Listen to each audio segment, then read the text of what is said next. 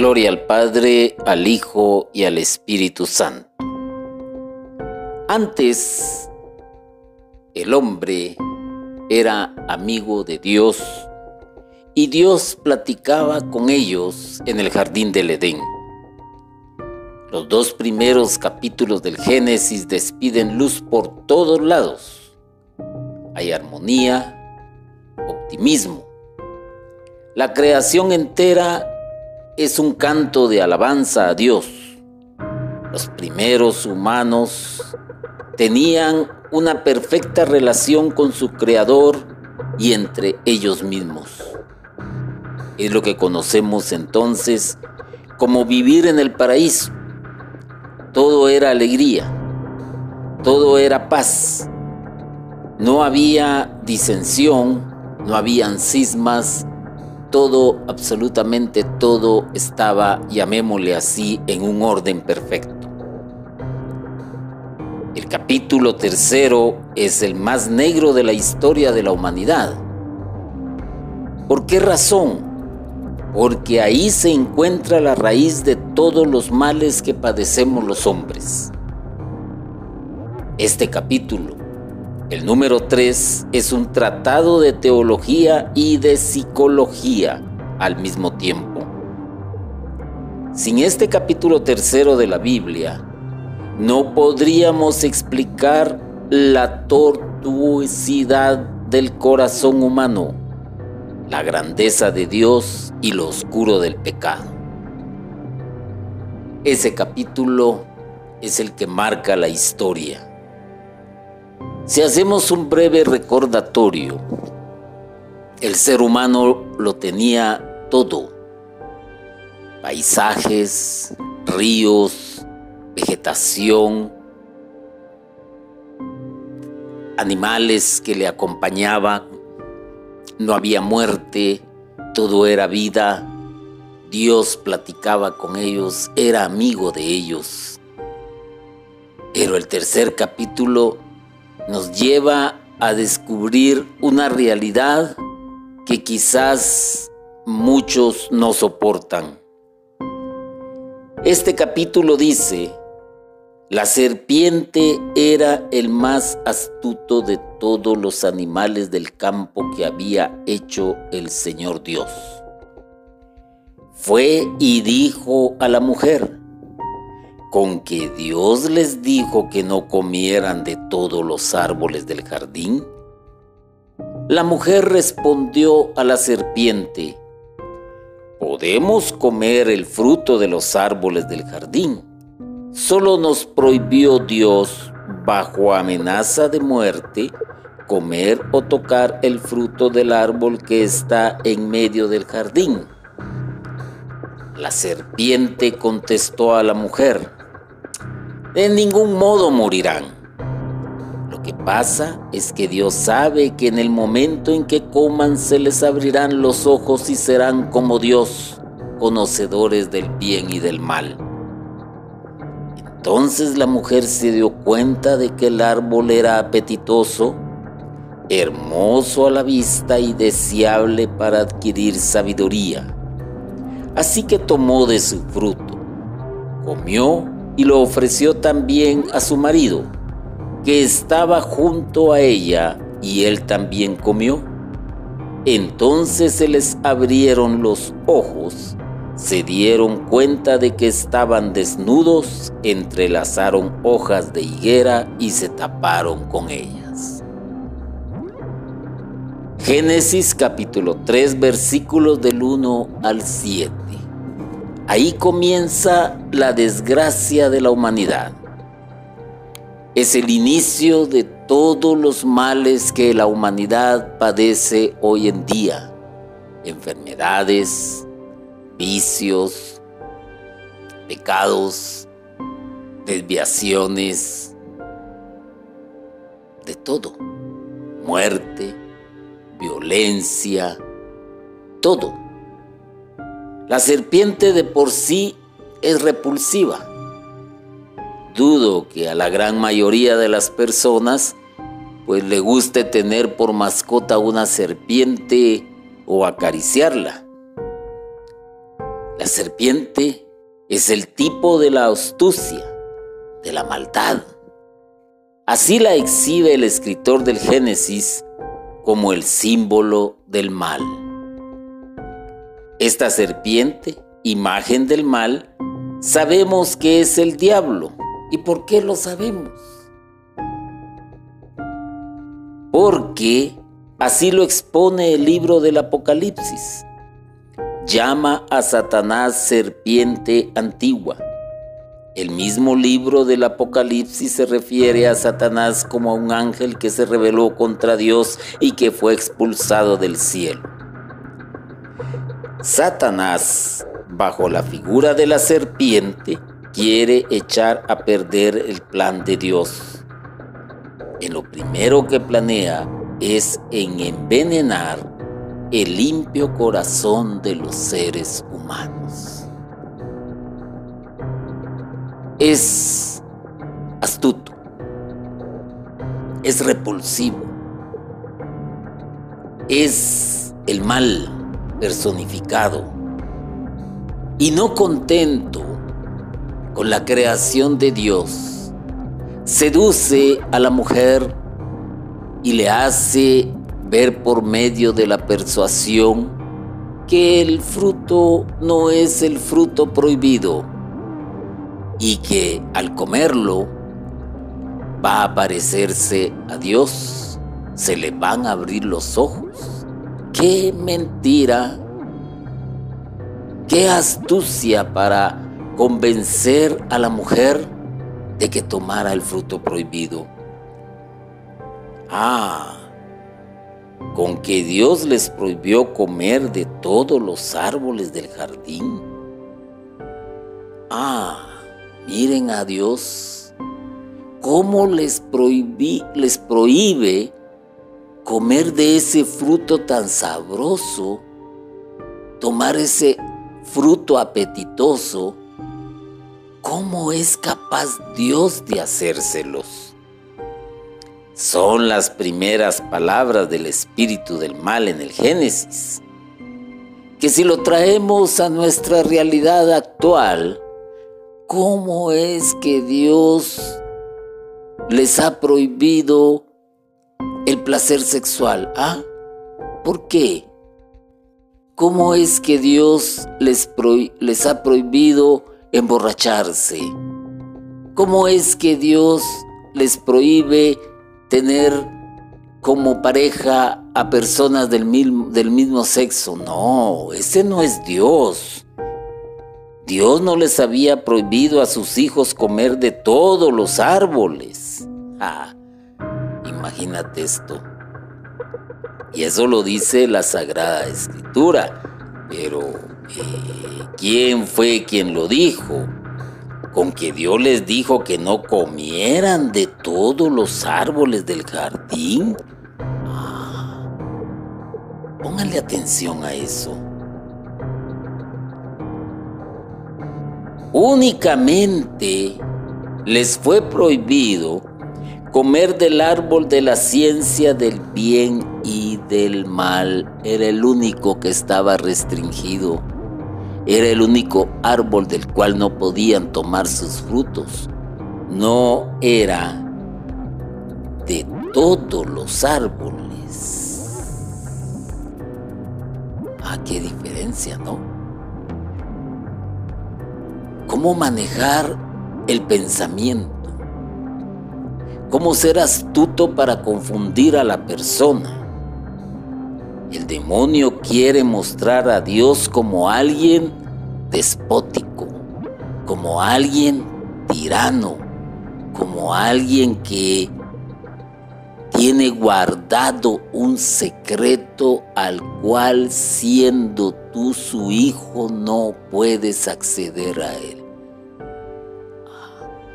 Lamentable que el ser humano se deje seducir ante la mentira, ante la irrealidad, que quiera creer que la fantasía es algo existente y que es algo material, dedícate a esto, Vas a ganar tanto dinero en un día como nunca lo has ganado.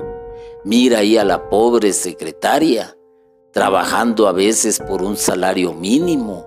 No puede tener todos los gustos que tú puedes tener con ser dama de compañía. Y eso no es malo. Vas a tener una buena vida. Vas a tener los vestidos que deseas. Vas a poderte comprar el automóvil que quieras. Ah, muy bien. Pero no le está diciendo vas a ser un objeto de placer no le está diciendo que tu dignidad vale poco y que vale más el dinero. Le, está diciendo vale más el dinero y tu dignidad vale tan poco. Le está haciendo ver un mundo el cual, debido a estas situaciones, puede resultar también con enfermedades de otro tipo, enfermedades contagiosas como el SIDA. Ah, no se lo dice. Y entonces muestra la moral como algo que no es racional. Y muestra a Dios como alguien que, pero, ¿por qué te tiene en este sentido de vida? ¿Porque eres pobre? ¿Por qué no te puedes dar los lujos? Mira a los demás, tienen lo que tú no tienes. ¿Cómo es que eres hijo o hija de Dios si te está tratando de esa manera? Un Dios tremendo. ¡Qué astucia! La mujer explica que pueden comer de todos los árboles menos de uno. Ah, ahora el tentador vuelve a la carga. Procura convencer a los primeros seres humanos que Dios le está jugando sucio les prohíbe comer de ese árbol misterioso porque tienen temor de que lleguen a ser como Él. Ah, Dios es un ah, despótico, autoritario, pero al mismo tiempo es egoísta. No quieren, no quiere Dios que el ser humano sea como Él. Por lo tanto no les tiene confianza, por lo tanto no son sus amigos, por lo tanto, ¿para qué te creó? ¿Para qué te hizo venir al mundo? ¿Para qué, para qué estás en esta situación en que estás? Dios te está jugando sucio. Mm. Les prohíbe comer de ese árbol misterioso, porque Dios no quiere, no quiere que lleguen a ser como Él. Quiere que llegues a ser como tu vecino, que tiene de todo, carra, carro, casa, buen sueldo, va de paseo, viene y va al país que quiere cuando le da la gana. ¿Y por qué Dios no te da a ti ese tipo de vida? Ah, Dios te está jugando sucio. Si comen de ese árbol, no solo no morirán, como Dios afirma, sino que se les abrirán los ojos y serán como Dios. En estas pocas palabras que el Génesis nos transmite y que han quedado plasmadas en las sagradas escrituras, no podemos imaginarnos el conflicto que se estaba dando en ese momento.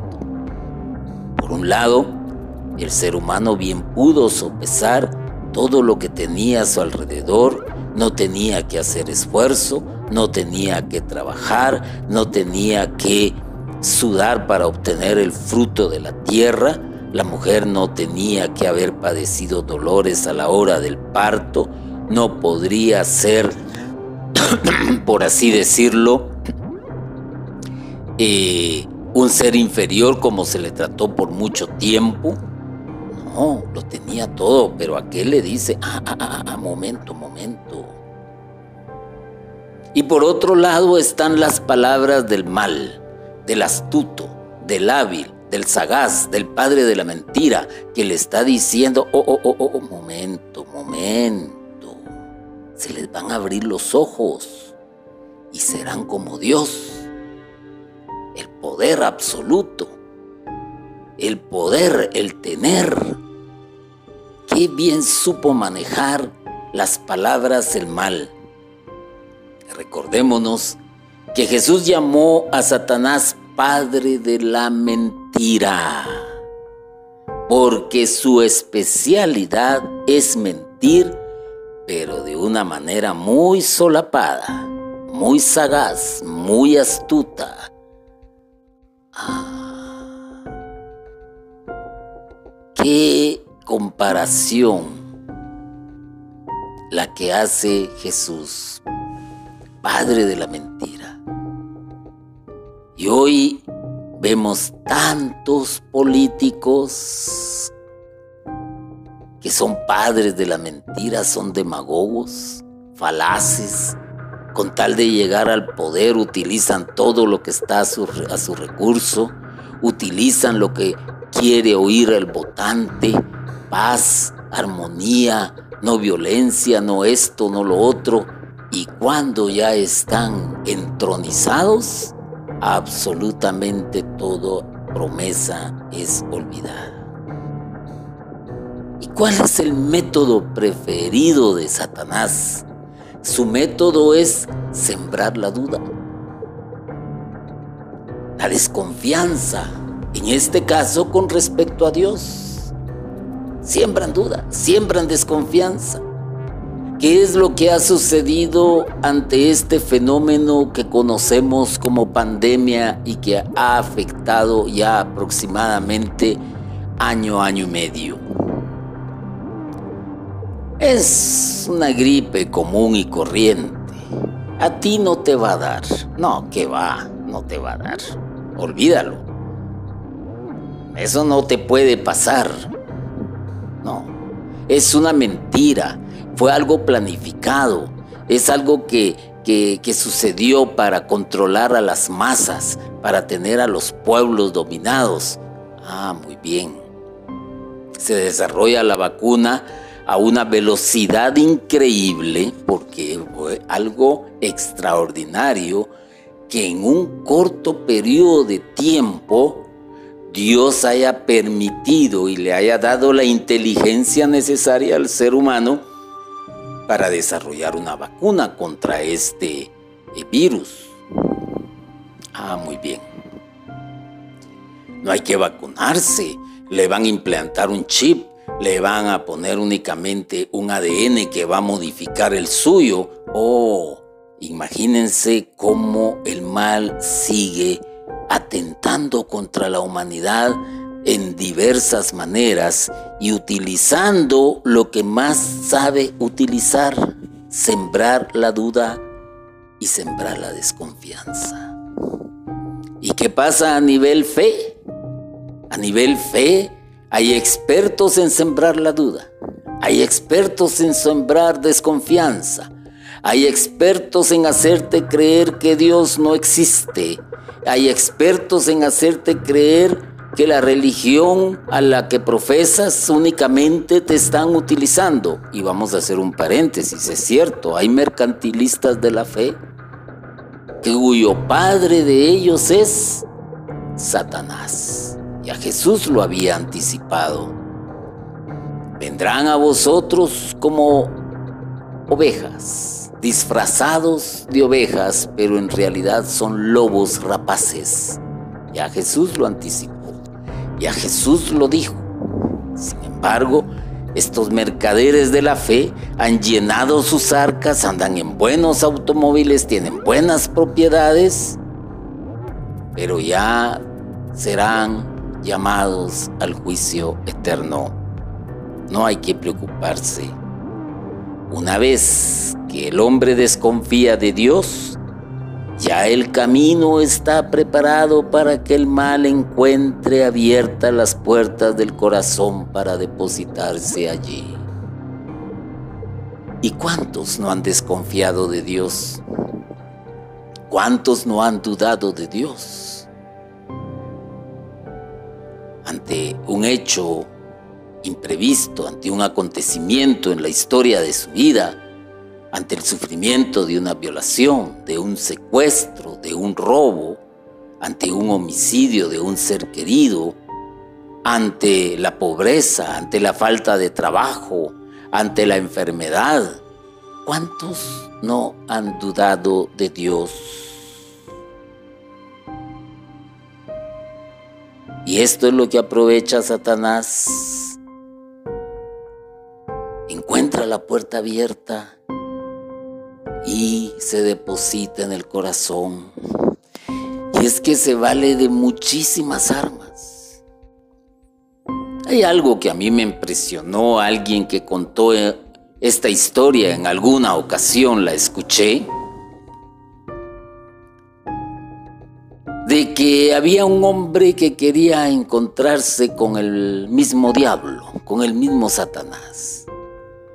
Fue a buscar a los bares, a los prostíbulos, a los lugares más oscuros donde se consumía droga, donde se traficaba droga, donde había toda clase de orgías, de lujuria, donde había, eh, eh, llamémosle así como los lugares que hoy proliferan en, muchas, en muchos lados, autoteles de paso, moteles, eh, bares, discotecas, etc. Y fuera, fue tan grande su decepción que no encontró a Satanás ahí. Regresa cansado, regresa como decepcionado a la iglesia y ahí estaba Satanás. Y cuando lo encuentra le dice, te anduve buscando. Y él le dice, sí, claro, me buscaste en bares, en prostíbulos, en discotecas, en, los asuntos políticos, en los asuntos de gobierno. Un momento, le digo, no, ahí no estoy yo porque a estos ya los tengo. y entonces estoy acá porque estos son los que me interesan. Aquí es donde tengo que sembrar la duda. Aquí es donde tengo que obligarlos a que tomen del fruto prohibido. Aquí es donde los tengo que obligar a que pequen. Aquí es donde los tengo que llevar al egoísmo, a la avaricia, a la desunión, al cisma. ¿Y cuántos no han caído ante la astucia y la sagacidad de Satanás y se han alejado de la iglesia? Paremos de contar. Paremos de contar. A veces, aunque esto parezca irónico, hasta el mismo líder, hasta el mismo jefe, es el que está en las manos de Satanás y está siendo un mercantilista de la fe o está provocando una desunión, o está creyendo que Él es el todo lo puedo. La táctica antigua de la serpiente antigua es ridiculizar la palabra de Dios, restarle importancia. El que no confía en la palabra de Dios ya no tiene una lámpara para sus pies, va en tinieblas. El Padre de las tinieblas domina en la oscuridad y en la confusión, en el descontento, domina en la pobreza y en la riqueza, domina en la prosperidad y en la adversidad, domina en todos los ámbitos en el que el ser humano se mueve y en todos los círculos sociales en todo tipo de estado de vida y de vocación, porque es astuto, porque es el padre de la mentira, porque ha sabido sembrar la duda. Y aquel, aquel que se olvida de Dios, ya no tiene la lámpara a sus pies y va caminando en la oscuridad y lo que es peor, se va introduciendo más y más en ella, como aquel túnel a quien tú ves dónde está la salida, pero decides darte la vuelta y seguir profundizando en ese túnel hasta perderte, hasta morirte. La palabra de Dios también nos dice que la mujer vio que el árbol era apetitoso. Tomó del fruto, lo comió y lo ofreció a su marido, el cual también comió. Una vez, con la duda en el corazón, la mujer ya no está parada sobre la roca de la palabra de Dios. Ahora comienza a fijarse en el fruto prohibido. Le parece fascinante. Y toda tentación comienza en la mente. Ahí comienza toda tentación. Por eso, padre muy sabio le dijo a su hijo, hijo, deja que las aves vuelen en tu imaginación, pero ten cuidado que no aniden. Ah, esa es la tentación. Tú puedes ver el fruto prohibido. Tú puedes ver que tu secretaria es hermosa, es atractiva, que te, que te escucha tus problemas, que te da un consejo o oh, oh, oh, momento puede ser el fruto prohibido si dejas en tu mente que anide esa tentación. Ah, te pueden ofrecer, te pueden ofrecer, mira, con esto te vas a olvidar de tus problemas. Ya no vas a tener que soportar a tus padres, ya no vas a tener que soportar a tu madre histérica, a tu padre borracho, a tu hermano que te que te molesta constantemente, esto te va a dar un viaje que te vas a olvidar de todo. Ah, ah, ah, momento. Hay que resistir el fruto prohibido, hay que resistir la tentación. ¿Cuántos trabajan durante un mes completo para adquirir un salario? El cual sirve para llevar bienestar a un hogar. Y lamentablemente se tardan 30 días en ganar un salario y hay quienes lo pierden en aproximadamente tres o cuatro noches de placer, de lujuria, de, de, vicios, de alcoholismo, de drogadicción. Ah, y después se endeudan. ¿Qué es lo que le dirá aquel astuto, aquel padre de la mentira? No, tienes derecho a divertirte, ve con tus amigos, bebe, come, emborráchate. Ah, mira, ahí están los prostíbulos, hay mujeres más bonitas que esa mujer que tienes en tu casa, panzona o amargada o, o, que solo está esperando a que llegues para quitarte el dinero. No, no, no, tienes derecho, no pasa nada. Olvídate, tú tienes el poder, ahí tienes el dinero. Ah, y después, mira, solicita tu tarjeta de crédito. Vale la pena. Con eso vas a poder adquirir el televisor. Con eso puedes ir a buenos restaurantes. Y, y no te preocupes, lo puedes pagar mes a mes. Uh. Siguen en el túnel, caminando más profundo hasta perderse y encontrarse en un laberinto sin salida. La verdad, el fruto prohibido es apetitoso. Se ve buenísimo a los ojos. Pero acuérdate de algo.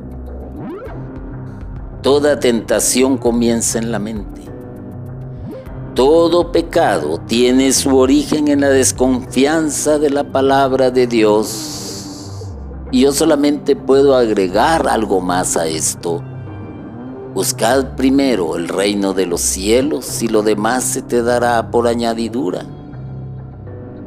Hay quienes nacieron en cuna de oro y por eso pueden viajar, por eso pueden tener un yate, por eso pueden eh, tener un automóvil de marca y el último modelo si se quiere año con año, un buen reloj, una buena vestimenta, pueden tener eh, seguridad que los acompañe para acá, por allá. Ah, ah, ah. Está bien, nacieron en cuna de oro. Pero hay quienes buscan estos mismos privilegios yéndose por el camino del mal, pecando constantemente. Pero Dios en su infinita sabiduría te da a ti lo que tú necesitas día con día. Y alguna vez te dará más de acuerdo a cómo trabajes para el reino. Pero no, no se cree y se le tiene desconfianza a la palabra de Dios. El primer bocado del fruto prohibido fue muy agradable. Ah, el primer trago, qué rico. El primer beso, qué delicioso. El primer jalón del cigarrillo de marihuana, ah, delicia. El primera vez que gané en una máquina tragamonedas, ah, qué satisfacción. La primera vez que robó, oh, qué alegre. La primera vez que cometió estafa, ah, qué satisfacción. Momento, ese es el primer bocado del fruto prohibido. La primera vez que aquella se entregó a los brazos del amor, ah, el primer bocado del fruto prohibido.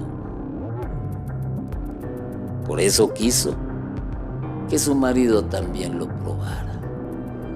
¿O han visto ustedes a un borracho que no induce a otro a ser borracho? ¿Han visto ustedes a un adicto o drogadicto que no induzca a otro a hacer lo mismo? ¿Han visto ustedes, por ejemplo, a muchas personas que andan cometiendo fechorías no inducir a otros a hacerlo? Claro que lo han visto. Por eso hay un dicho muy popular, el que anda entre la miel, algo se le pega, algo se le pega. Se les abrieron los ojos y se dieron cuenta de que estaban desnudos. Oh, qué tristeza. El diablo en medio de tantas mentiras siempre afirma algunas verdades para que sea creíble el asunto. Caso contrario no se puede. A los tentados les había asegurado que se les abrirían los ojos.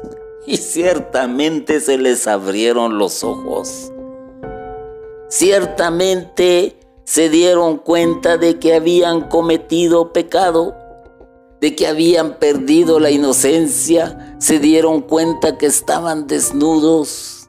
Oh, imagínate eso. Les dijo una verdad de entre tanta mentira. Se dieron cuenta. Se dieron cuenta.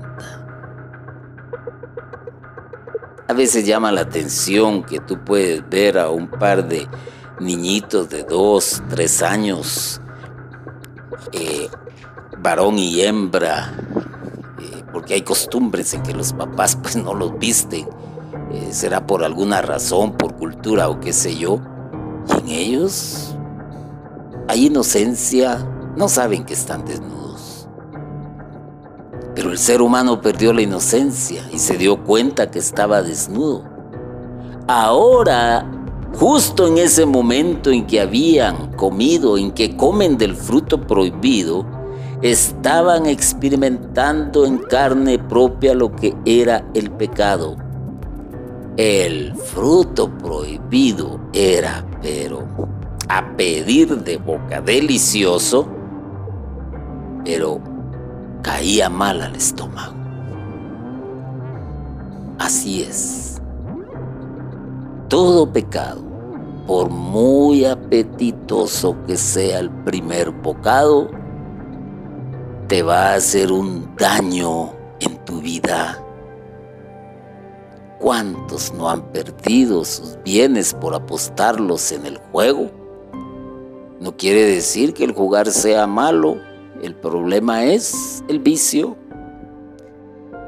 ¿Cuántos no están en la calle deambulando y hasta haber han perdido la razón a causa del vicio? ¿Cuántos no están en los hospitales con sida a causa del pecado? ¿Cuántos? ¿Cuántos? Más de alguno has tú de conocer. Y hasta que estuvieron ahí, sabían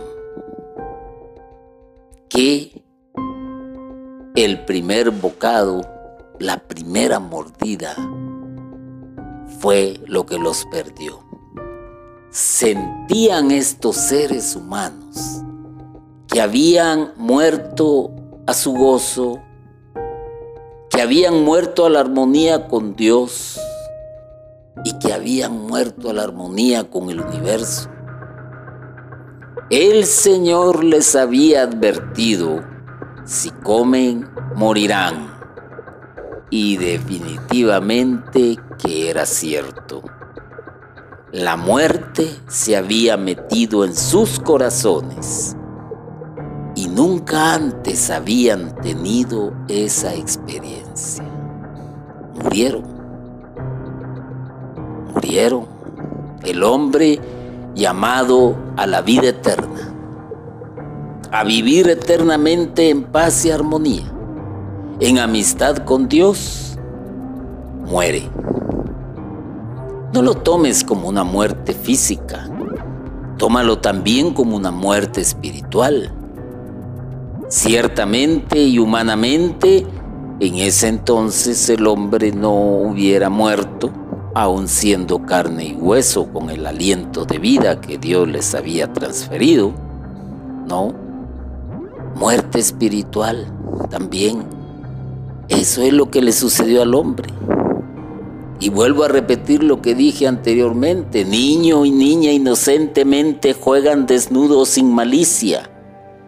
Antes Adán y Eva eran como dos niños creados en estado de inocencia pero ahora la malicia se ha introducido en sus corazones. Caen en la cuenta de que están desnudos. Se sienten pecadores ante Dios, se sienten desprotegidos ante Dios y ante el mundo. Así es como está la humanidad hoy que se ha alejado de Dios, se ha alejado de los templos, se ha alejado de su comunidad, ¿Han experimentado que están desprotegidos? ¿Han experimentado la ausencia de Dios en su vida? Y lo que es peor, le temen al mundo. No saben qué va a pasar, no saben hacia dónde vamos. Han habido cambios tan drásticos en, en la última década y hoy se nos avecina otro cambio que es el tipo de moneda que va a circular en un futuro. Una moneda que únicamente va a estar en tu mente, en tu cerebro, nunca la vas a poder ver, nunca la vas a poder tocar. Una moneda inexistente, pero que con esa cosa que no existe, simplemente te vas a poder comprar un par de zapatos y en un momento dado vas a decir, tengo tal cantidad de monedas electrónicas, pero hasta ahí. Y hoy puede valer más y mañana puede valer menos. Alguien podrá decir, bueno, es esto como la depreciación de la moneda, por ejemplo. Por poner un ejemplo, hoy el dólar está al 5 por 1 en relación a mi moneda, pero el día de mañana puede estar al 8 por 1 hubo una devaluación de tu moneda local y se fortalece la otra moneda. Pero aquí, aquí sin previo aviso. Aquí cuando sientas puedes tener un millón en moneda electrónica y al día de mañana o a las horas o a los minutos podrás tener medio millón. Te vas a hacer pobre de la noche a la mañana, de un minuto a otro y así sucede y así va a suceder. Estamos viviendo cambios muy drásticos. El ser humano ahora se siente desprotegido porque ha perdido la confianza en Dios, porque se ha dejado llevar por teorías anticristianas, se ha dejado llevar por ideologías. Y ese es el resultado. Pero estos hombres que pecaron, la humanidad que pecó, la pareja que pecó, entrelazaron hojas de higuera y se taparon con ellas. El hombre cree que con sus propios medios puede solucionar su problema de pecado. Sigue siendo catequizado por Satanás. Sigue siendo violentado por el padre de la mentira. Creer que por sí mismo él puede salir de su pecado. ¡Qué mentira! ¿Cuántos testimonios habéis oído de personas, como comúnmente se dice, tocaron fondo, estaban ahogados, asfixiados, hasta habían pensado en suicidarse o en abandonarse totalmente a la miseria, a sus miserias?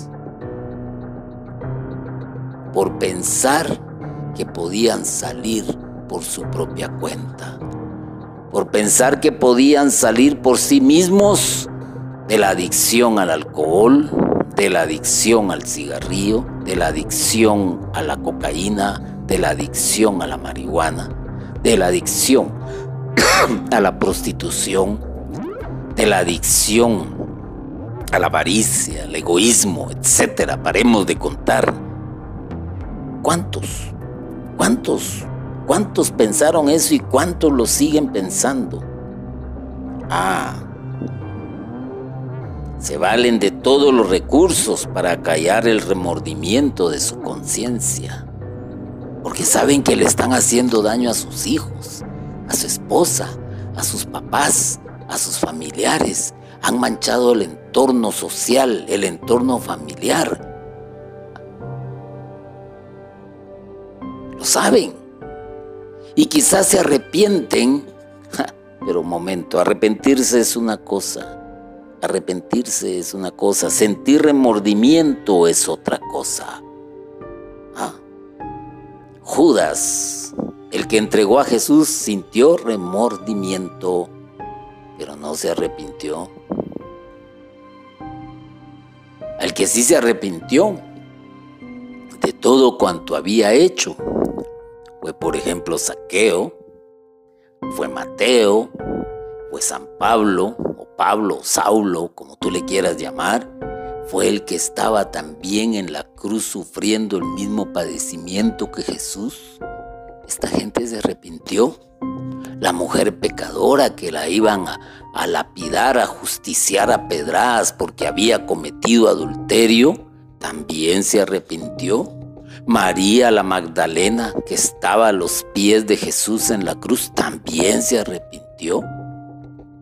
Pero en el transcurrir de su vida tuvieron muchos remordimientos, pero eso no era suficiente para alcanzar una salvación y para salir de su pecado. ¿No?